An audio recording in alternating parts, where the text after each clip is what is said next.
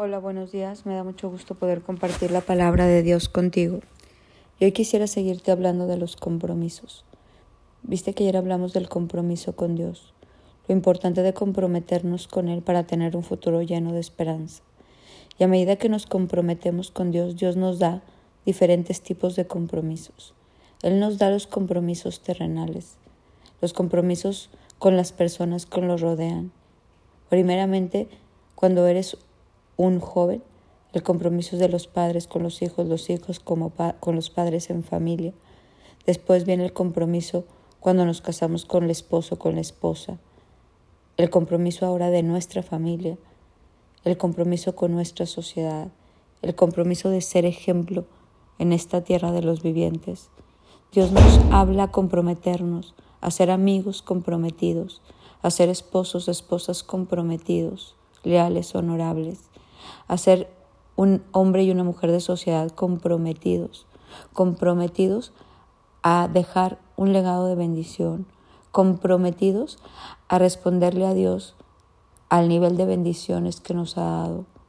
Dios nos ha bendecido muchísimo y espera que cumplamos nuestro compromiso con Él en lo que hacemos hacia las personas.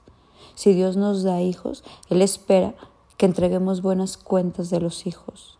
Si Dios te dio un matrimonio, Él espera que tu compromiso con Él sea de un buen matrimonio, un hombre honorable, una mujer ayuda idónea. Que ese compromiso lo cumplamos en lealtad y fidelidad. Si Dios nos dio buenos amigos, estar comprometidos con esos buenos amigos. Hay amigos que exigen mucho y ellos no se comprometen. Piden mucho de la amistad y ellos dan poco. Lo mismo pasa a los hijos, piden mucho a los padres, pero no se comprometen de la misma manera. O en el matrimonio. Y la palabra dice que al que mucho se le da, mucho se le demandará, porque hay un compromiso de unos con otros. Y Dios nos dice hasta con quién comprometernos y con quién no. Él nos lleva a decir, con estas personas sí vamos a hacer compromisos, aquí no vamos a hacer compromisos. ¿Por qué? Porque, te, porque los compromisos y los lazos que Dios quiere que hagamos siempre suman y no restan, unen y no dividen. Siempre son para un bien de todos tu familia, de, toda tu sociedad.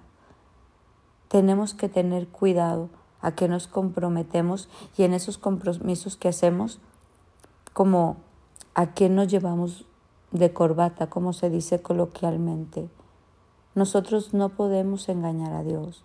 Por eso a la hora que tú pones como primer compromiso Dios, Dios te guía aquí en la tierra a hacer compromisos sabios.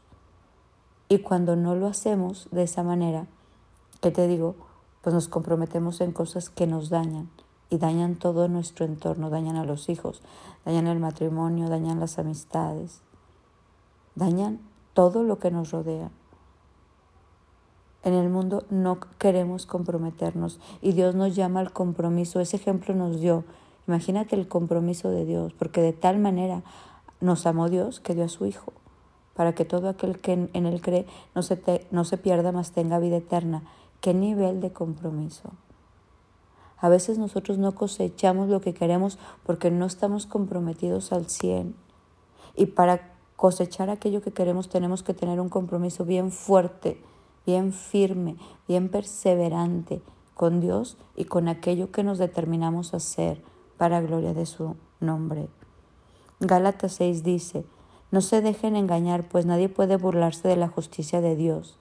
Siempre se cosecha lo que se siembra. Los que viven solo para satisfacer los deseos de su propia naturaleza pecaminosa cosecharán de esa naturaleza destrucción y muerte. Pero los que viven para agradar al Espíritu, del Espíritu cosecharán vida eterna.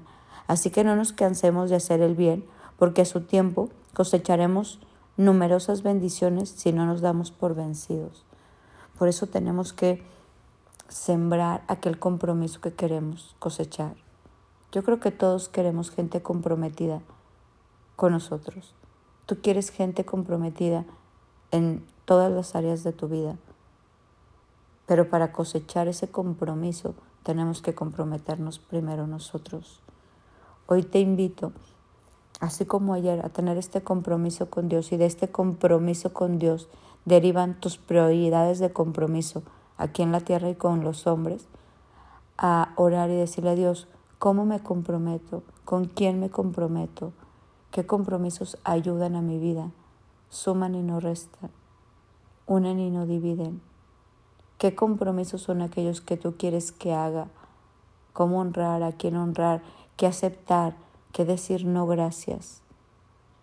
Que no nos entrelacemos en compromisos que nos lleven a la destrucción, sino en compromisos que nos lleven a la bendición. Hoy te dejo esta reflexión. Pídele a tu Padre que está en el cielo que te ayude a ser sabio y a comprometerte con aquellas cosas que traerán bendición a tu vida. Mi nombre es Sofi Loreto y te deseo un bendecido día.